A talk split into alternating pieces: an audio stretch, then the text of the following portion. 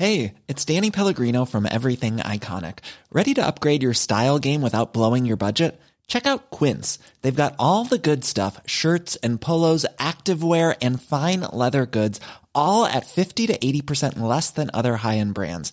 And the best part? They're all about safe, ethical, and responsible manufacturing. Get that luxury vibe without the luxury price tag. Hit up quince.com slash upgrade for free shipping and 365 day returns on your next order. That's quince.com slash upgrade. Heraldo Podcast, un lugar para tus oídos. Noticias del Heraldo de México. El presidente Andrés Manuel López Obrador reconoció que a casi dos años del inicio de la construcción del tren Maya todavía se revisan los trazos de la ruta. En el anuncio del programa de obras de infraestructura para el fortalecimiento de Cancún y Tulum, el mandatario federal afirmó que en el tramo 5 de Tulum a Cancún no habrá imposiciones ni explotaciones.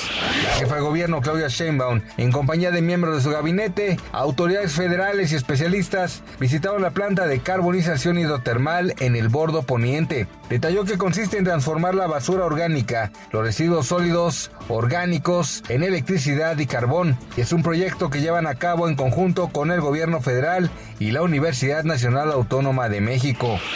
El secretario de Relaciones Exteriores, Marcelo Ebrard Casaubon, afirmó que actualmente en la relación con el gobierno de Estados Unidos hay más coincidencias ideológicas que diferencias y rechazó que prevalezca el desencuentro de México con ese país.